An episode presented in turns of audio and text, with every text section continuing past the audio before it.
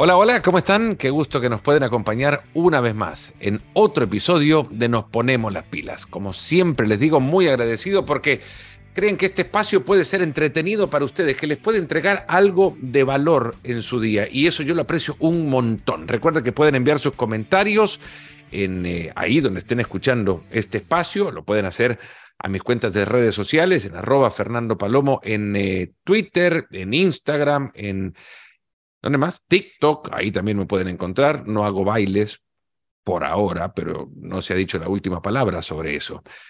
Vamos a hablar ahora eh, con un futbolista, una figura importante de un plantel que esta temporada ha pasado eh, por las malas, las peores y por una racha de sufrimiento y preocupación ajena a la historia y ajena seguro también a la expectativa que se construye uno alrededor de un club como, como el Sevilla. Eh, en un día además especial para la ciudad, en un día especial para todo futbolista, el día previo a un partido. Cuando grabamos esto, lo hicimos un día antes que el Sevilla visitara a, Athletic Club de Bilbao en San Mamés por la jornada 31 de la Liga Española tratando de romper con los mitos que los futbolistas no tienen que hablar con la prensa el día antes de un partido, pues entramos a la casa de Oliver Torres, un gran portavoz del fútbol como debe ser, del fútbol normal, del fútbol tradicional, si uno quiere, cuando se puede hablar con los futbolistas porque hay respetos mutuos, hay temas de conversación que se pueden tocar previos a un partido sin llegar a molestar las fibras ni de la intimidad de personal ni del profesional con el que uno conversa. Pues Oliver Torres nos abrió las puertas de su casa para entrar a ella, charlar con él en este podcast el día previo a un partido de fútbol. Hablamos sobre esto, sobre cómo romper los tabúes que existen alrededor, sobre todo en el fútbol entrecomillado moderno, eh, alrededor de los medios de comunicación, el periodismo y los futbolistas. Eh, hablamos sobre el sufrimiento que ha pasado con un Sevilla que ha tenido en esta temporada tres técnicos y que si bien todavía no se aleja plenamente del peligro que significa perder la categoría, han pasado por ahí y han pasado por verse eh, los rostros entre sí y por entrar a un vestuario desconocido después de construir en este club tantas victorias, eh, sobre todo a nivel continental. Y de ese plano también hablamos desde el plano continental por un Sevilla que está, eh, antes de la entrevista, claro, a punto de meterse en semifinales de la Europa League, eh, a punto de jugar las semifinales de la Europa League ante la Juventus, lo que sería la primera vez que se cruzan ante el conjunto italiano en esa competencia, pero no la primera vez que se cruzan ante la Juventus, contra quien ya jugaron en la, en la Champions League, a la cual podrían entrar si ganan una vez más ese torneo, que es el torneo con el que Sevilla aparentemente tiene un, amorío interminable, ¿no? Aparentemente, ya es evidente eso. Y, y también sobre ello hablamos, sobre cómo se puede explicar eh, el éxito del Sevilla en Europa. Un futbolista que llegó a, recibir una convocatoria del Cholo Simeone cuando ni siquiera había jugado para el Atlético B en el 2012. Tiene apenas 28 años Oliver Torres y digo apenas porque de él venimos escuchando ya desde hace mucho tiempo. En el 2014 estuvo en la lista, por ejemplo, para el Golden Boy, premio que ese año se terminó quedando Raheem Sterling, un mediocampista versátil con, con mucha madurez, con la capacidad para encontrarse en distintos roles, quizás entendido más en ese proceso de madurez en la última parte de su carrera, ya una vez y llegó al Porto, por ejemplo, cuando ya las oportunidades se le habían terminado en el Atlético de Madrid de, del Cholo Simeone, eh, club que lo cedió a, Villarreal, lo cedió también a, al Porto en dos ocasiones hasta que el Porto ya se quedó con su ficha definitiva. Ahí llegó a consagrarse como, como futbolista de élite y en, la, en el primer escenario consiguiendo título de liga portuguesa, ha estado con el Sevilla en el triunfo de la Europa League en la final contra el Inter, si bien no juega, pero en la campaña 2019-2020 de la generación de futbolistas de España que ganaron un sub-19 en, eh, en el 2012, generación que incluye a otros como eh, Suso, con quien comparte también vestuario, con Paco Alcácer, con quien también ha sido ya compañero, GC, Gerardo Ilofeu, en fin, con, con muchos futbolistas dirigidos por Julian Lopetegui, con quien arrancó en esta temporada. Sobre ¿Qué pudo haber hecho distinto el Sevilla para no pasar la campaña llena de sufrimientos como la que han pasado ahora y cómo se vive Sevilla en un día tan importante de abril, metido en medio de la feria de abril? Pues con Oliver Torres, con quien da ganas de seguir charlando, nos metemos en otro episodio de Nos Ponemos las Pilas. Oliver Torres, bueno, muchísimas gracias por, por eh, recibirnos en este espacio. ¿Cómo te va? Hola, ¿qué tal? Encantado de, estar aquí contigo para charlar un poco de, fútbol. Bueno, se respira ya, ¿no? ¿Se respira más tranquilo? Sí, se respira más tranquilo. Ha sido un año complicado y, bueno, eh, estamos saliendo de, esta situación tan difícil que hemos vivido, pero estamos con mucha fuerza para, todo el final que queda, que es ilusionante, la verdad ya nos vamos a meter con eso de la temporada, pero quiero aclararle a todos que nos están escuchando ahora o que están viendo esto en cualquier otra, otra plataforma que estamos a miércoles, o sea, menos de 20, un poco más de 24 horas que jueguen contra el Athletic Club. Eh, Exacto. ¿Se puede normalizar esto de hablar de fútbol con un futbolista que va a jugar el día de mañana? Yo creo que, sí, que se debería dar más normalidad, ¿no? Al final yo estoy aquí en mi casa descansando, eh, voy a tener una charla contigo para hablar de fútbol y, y bueno, creo que, hace parte ¿no? del descanso, de, mi rutina de cara a la preparación del partido de mañana y que, deberíamos tomarnos las cosas con muchísima más normalidad. ¿no?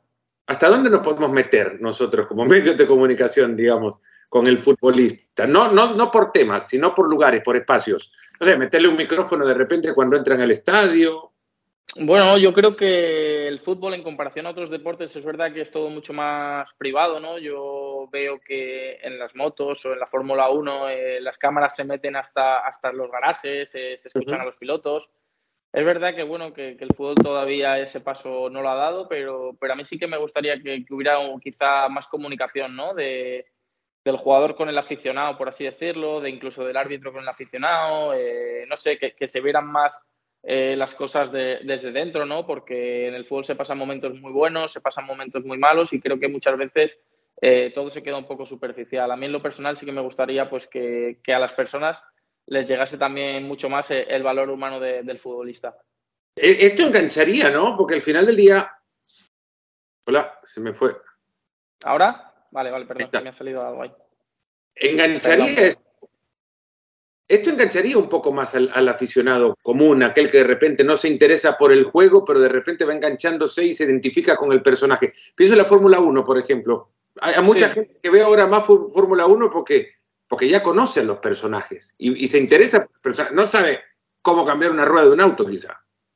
Total, total. Eh, creo, y creo que, todo va un poco evolucionar a, esa parte, ¿no? Creo que todos tenemos que intentar llegar más al aficionado para lo que tú dices, al final a muchísima gente le gusta el fútbol, pero también hay muchísima gente que no le gusta quizá el fútbol, pero le gustan mucho las personas. Entonces, pues también eh, mostrar e-, ese valor eh, humano, como te he dicho, pues debería ser importante, ¿no? Para generar esos vínculos con, los jugadores, para empatizar mucho más y, y, para darle a todo mucha más naturalidad, ¿no? Somos gente joven, gente que hacemos un, un deporte de, que, de muchísima exposición, que, lo ven millones de personas, pero al final no dejamos de, ser chavales eh, con 28 años, que tenemos nuestros mejores días, nuestros peores días, y que la gente pudiera ver todo eso creo que, sería muy bueno para el espectador.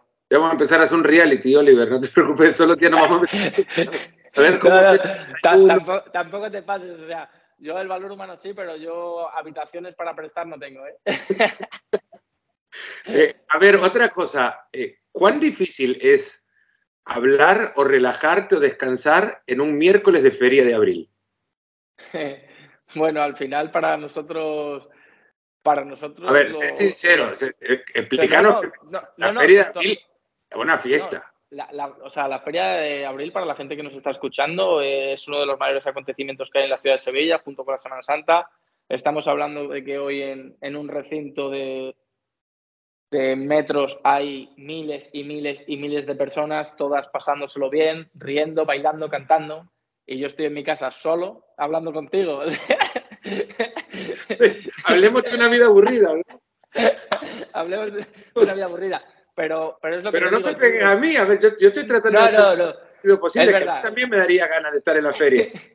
no, pero es lo que te digo, nosotros llevamos desde pequeños que la Semana Santa, eh, las Navidades, eh, las, fiestas en sí, casi nunca las hemos tenido porque siempre hemos tenido que sí torneos, que sí partidos. Entonces entras en un bucle y una rutina que, a ti las fiestas o las ferias, o como lo quieras decir, no, no, no te parecen tan atractivas porque nunca las has vivido. Entonces nosotros, para nosotros, nuestro día a día es enfocarnos en el partido que tenemos mañana y realmente nuestro tiempo real para desconectar del fútbol total es el mes que tenemos de vacaciones. Eh, los demás días estamos pensando las 24 horas en, fútbol. Estás cenando fuera y estás pensando que tienes que descansar para el entrenamiento siguiente. En este caso, pues yo hoy descansando en casa eh, para poder estar lo mejor posible mañana y, así pues siempre.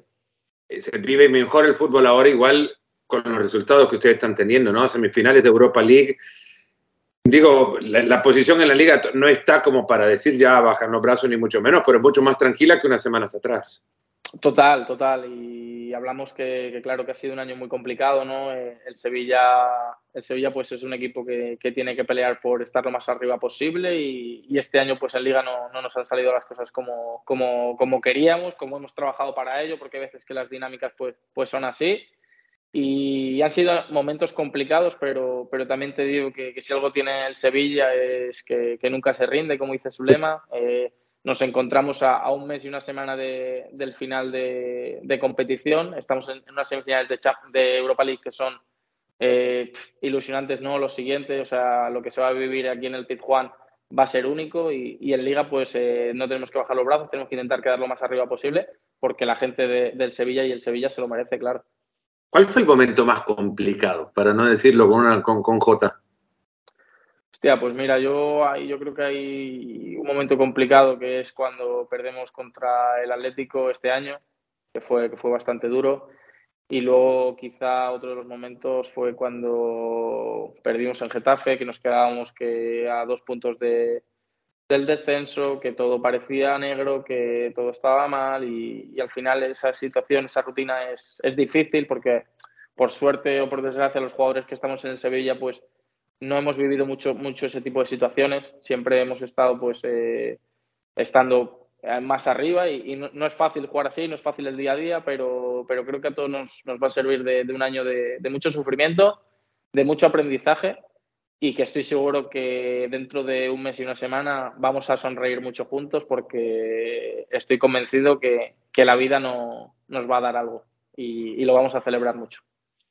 Eh, ¿Cómo entender aquellos que te tratan de transmitir desde quizás un mensaje para, motivar, para motivarte, y vale para muchas industrias, la del fútbol, la del futbolista, la del el mundo de las empresas, eh, las derrotas construyen victorias, pero cuando vas perdiendo y decís, joder, vaya, pedazo de rascacielos entonces que nos tenemos que construir. No, al final eh, yo también soy el típico amigo que siempre tiene frases motivadoras, pero que luego con él se viene abajo, ¿sabes? Eh, creo que, bueno, que siempre hay que intentar buscar eh, el lado positivo y, es lo que te digo, eh, dentro de las situaciones que son muchas veces muy feas, muy duras, o sea, mm, realmente ha habido momentos que lo hemos visto todo negro, ¿no? Pero, pero creo que también esa, esa unión que, hay en el vestuario, que, que todos somos buena gente, que todos tenemos un denominador común que es intentar hacerlo lo mejor posible y luego, sobre todo, que aquí en Sevilla eh, la afición, la verdad, que, que, cuando hemos estado peor, eh, yo creo que ha sido la que más nos ha motivado ¿no? con sus cánticos. Creo que más que una frase son, es llegar al estadio y ver cómo toda la gente te, te anima. Creo que más motivación que esa no hay y, y ojalá pues que, que podamos eh, brindarles algo y porque se lo merecen. La verdad que ha sido un año muy difícil donde ellos por momentos han, han sostenido al equipo. Lo difícil del fútbol es hacer las cosas simples. Sí, yo pienso, pienso que sí, en el fútbol y en la vida. ¿eh? Muchas veces nos, pensamos que siempre, siempre queremos hacer más, siempre queremos hacer más, siempre buscamos y muchas veces lo, más fácil, lo que tú estás viendo con los ojos es lo que, es lo que hay que hacer, ¿no? Pero, pero es verdad que yo también tenía un entrenador que decía que el pase más difícil es el pase más fácil. Y muchas veces yo a lo mejor tengo un compañero a tres metros y como pienso que es un pase fácil, no se lo doy y quiero hacer un cambio de orientación y la pierdo, ¿no? Entonces yo creo que esas son pequeñas cosas que, tenemos que ir aprendiendo con el paso de, los años, ¿no? De, intentar de las cosas más difíciles eh, darle la simpleza que tienen y, darle esa, facilidad. Son tres técnicos en una temporada. Eh, ¿qué, se pudo haber hecho distinto? Pues mira, yo... tener uno, tener uno, yo me la respondo, perdóname que te lo diga, Oliver, con un técnico ya estaría bien, pero, pero te, lo, te, lo, te, lo, pongo como una referencia para quienes nos escuchen. Sí, sí, sí, sí lo compleja que ha sido la temporada para ustedes. Claro, que se puede ver distinto, elegir a uno y quedarnos con ese, pero... No, no, está siendo muy visual y me gusta.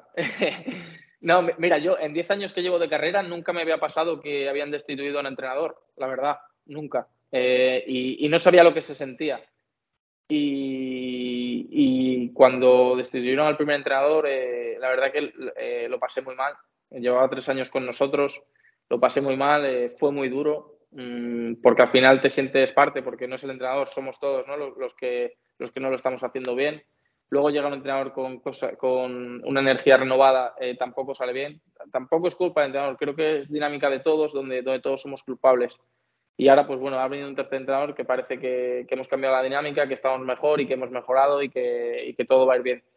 Yo creo que se podía haber cambiado, no lo sé. O sea, realmente yo creo que si, que si todos lo supiéramos, no habríamos tenido tres entrenadores, ¿no? Porque todo hubiera sido mucho más fácil. Eh. Es verdad que yo creo que, que el fútbol, cuando ya llevas mucho tiempo con un entrenador, como era con Julen, que habíamos conseguido todo, ganar la Europa League, eh, tres años consecutivos en Champions, eh, todo, pues a, lo mejor sí que había que, que, que, renovar plantilla, o sea, quitar 15 jugadores para que el mensaje volviera a llegar de la misma manera o, que, o que el Sevilla y Julen hubieran, hubieran puesto de mutuo acuerdo pues separar sus caminos, ¿no? Eh, al final yo creo que, no se hizo ni una ni otra y entonces el comienzo de temporada pues no fue lo más fácil. Eh, a partir de ahí creo que somos todos culpables eh, y, que, y que hemos hecho una, temporada que, no queríamos, que no merecíamos, pero de la que tenemos que ser responsabilizarnos porque al final hemos sido los, los protagonistas de ella. Dame una referencia de cómo es un vestuario perdiendo y cómo es el vestuario hoy. te, ponen cumbia en el vestuario y decís, no, ahora no, macho. No, no, eh, o sea, eh, cuando pierdes la verdad que hay mucho silencio, mucho silencio. Eh, y, ese silencio muchas veces se puede incluso palpar. es impresionante porque es como te digo, al final, por suerte, nosotros estamos en un equipo que no está acostumbrado a perder muchas veces. No está acostumbrado y entonces eh, cada vez que no hemos ganado eh, lo hemos sufrido mucho y, bueno, pues de, llegar al desayuno al siguiente día y bueno, pues eh, no tener ganas de reírte. Incluso, incluso a veces te ríes por lo que sea y parece que no, que no te puedes reír. y luego, pues el, el gol entra, ganas los partidos y, todo está bien. O sea, ahora vamos a entrenar con, una ilusión increíble. Eh, todos son risas. Eh, bueno, es que el fútbol es, el factor emocional es muy importante, eh, muy importante. Pero también te digo que para lo difícil que ha sido la temporada, creo que el momento en el que estamos ahora, que es ilusionante, creo que ha sido también por, el valor humano que tenemos todos los compañeros, que, que los peores momentos donde muchas veces no creíamos ni nosotros mismos en, nosotros mismos. Eh, nos hemos cogido todos de la mano, nos hemos unido y hemos dicho, señores, esto somos los únicos que lo podemos sacar, lo vamos a sacar, eh, somos los mejores y, así, y, así, y así nos sentimos, somos los mejores y, vamos a por ello. Y bueno, y poco a poco hemos ido construyendo, construyendo otra vez nuestro camino y, ahora mismo pues estamos eh, en el final de, del camino, eh, mirando la meta con, muchísima ilusión y, con muchísima ambición. Cuando, cuando estás en, la cancha ante un rival como el, como el Manchester United y, le están pegando el repaso que le están pegando en, el camino previo a, la clasificación ahora semifinales, jugás hasta como, como, como riéndote de, lo que, de lo que hacen. No digo por faltarle. Sí, sí, sí. No, no, no. lo ves, lo ves desde ahí. Es, es como que no quiero que te hay, hay partidos que no es que te rías del rival, porque no te ríes, obviamente compites, pero hay partidos que tú sientes que al equipo le sale todo. O sea, que, que, le sale todo y el otro equipo, pues por lo que sea, pues no ha cogido la temperatura del partido y no está. Pero es que Eh, el Manchester es un grandísimo equipo, tiene grandísimos jugadores, pero, pero es que nosotros cuando el equipo está conectado es impresionante. Pero es que te voy más allá. O sea, si el jueves hubieras vivido lo que se vivió en el Pizjuán, o sea, lo hubieras entendido, porque, o sea, la gente estaban locos, locos. igual contra el Villarreal, minuto 94. igual, contra el Villarreal, igual. Contra el Villarreal metimos gol en el último minuto. Eh, todo el estadio saltando. Eh, terminó el partido y todo el estadio eh, animándonos. O sea, la gente ahora mismo a nivel emocional está disfrutándolo muchísimo porque han sufrido mucho como nosotros este año y creo que esa unión del equipo con, con la afición eh, es lo que hizo que, por ejemplo, el partido del Manchester, el Manchester no, no, supiera reaccionar porque no le dejábamos, porque no estábamos, o sea, ese partido no estaba jugando 11 contra 11, no. Estaba jugando todo un estadio contra 11. Entonces, por muy bien que lo hagas, estás perdido. Y así fue. ¿Cómo, ¿Cómo, llevan, bueno, el final de la temporada ya, ya lo hablaremos cuando eso llegue, pero pensemos en lo que se viene después. Eh, van a jugar una pretemporada en México y en los Estados Unidos. Hay mucha gente que el Sevilla lo sigue por todo lo que ha hecho en Europa League. ¿Qué tiene el, Sevilla con la Europa League? Pues... ¿Cómo que ustedes le dan en el agua cuando juegan los... Mira, sinceramente, muchas veces me han hecho esta pregunta, incluso yo me la he hecho. Y hay cosas que no tienen explicación. Y si alguien sabe el secreto, a mí no me lo ha dicho, la verdad. Pero es, es una barbaridad, o sea, el respeto que sientes que un equipo como el Manchester United, por ejemplo, la historia que tiene, que tú te enfrentes a él y, te tenga ese respeto, eh, creo que, el Sevilla se codea con, esos equipos porque, porque tiene algo, algo especial. ¿no? El Sevilla tiene, tiene un gen ganador, sobre todo en esta competición, que cuando compite, mm, no sé si son la musiquita, no sé si son los focos, pero que se transforma. Y, la verdad que es una competición que le da muchísimas alegrías y que estoy seguro que, que en el futuro le va a volver a dar muchísimas más. Bueno, les queda un derby en casa para final de esta temporada. Eh, el ambiente, uno se lo puede imaginar. Eh, los derbis son distintos. Va a depender mucho, obviamente, de todos los resultados que encaminen, pero es, posterior a jugar contra la Juventus. Eh, ya hablaremos de eso. Ahora quiero llevarte al derby que van a ir a jugar a México en, el, en el, verano. al futbolista, ¿qué le, le dice? Un, un, derby lo tenés que ganar en el momento que sea. Ahora te lo ponen en, en agosto no, es que para nosotros ese partido no es amistoso, o sea, porque en la ciudad eh, las aficiones eh, con esos partidos se desviven, o sea, viven por y para el fútbol, sea, eh, o sea, para un derby Sevilla-Betis, sea en, Sevilla o sea en México, todo el mundo va a estar pendiente. Y encima ese partido que es en pretemporada, todo el mundo va a estar pendiente de, los nuevos proyectos que tiene cada equipo. Y creo que pues ese partido puede marcar un poco el devenir de, la temporada a, nivel psicológico también cuando nos enfrentemos en liga también puede repercutir. Así que para nosotros va a ser un partido de preparación, pero no va a tener mucho de amistoso porque vamos a querer ganar al Betis como, como sea. Guadalajara es un ambiente fantástico. Guadalajara quizás es la Ciudad de México que, tiene el derby más caliente. ¿Qué, les explicás de qué es un Sevilla-Betis?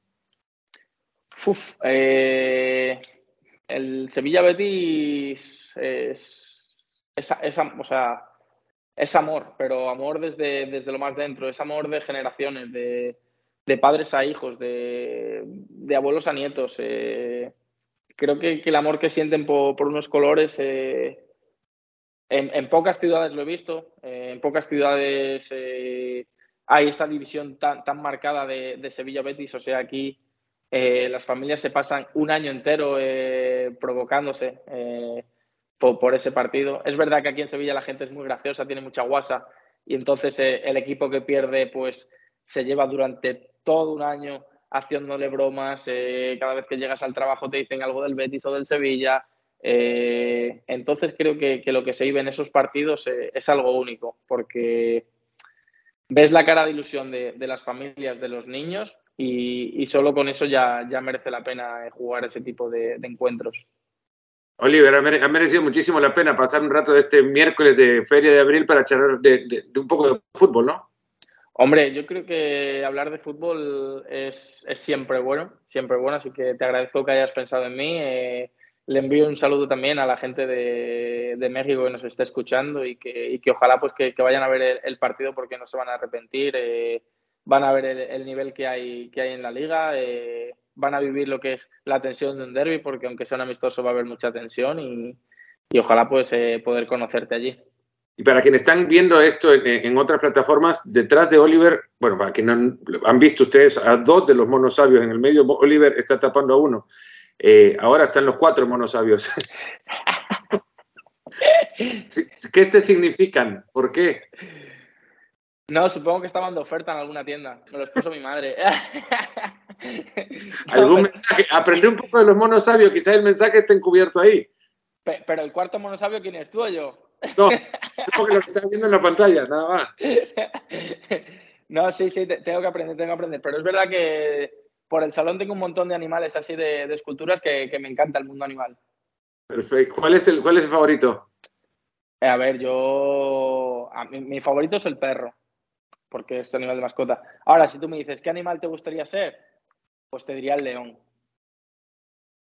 Bueno, ¿para dominar o, Bueno, por ser el rey. Bueno, están, cerca de serlo otra vez en Europa. Éxito. Ojalá, ojalá. Muchísimas gracias.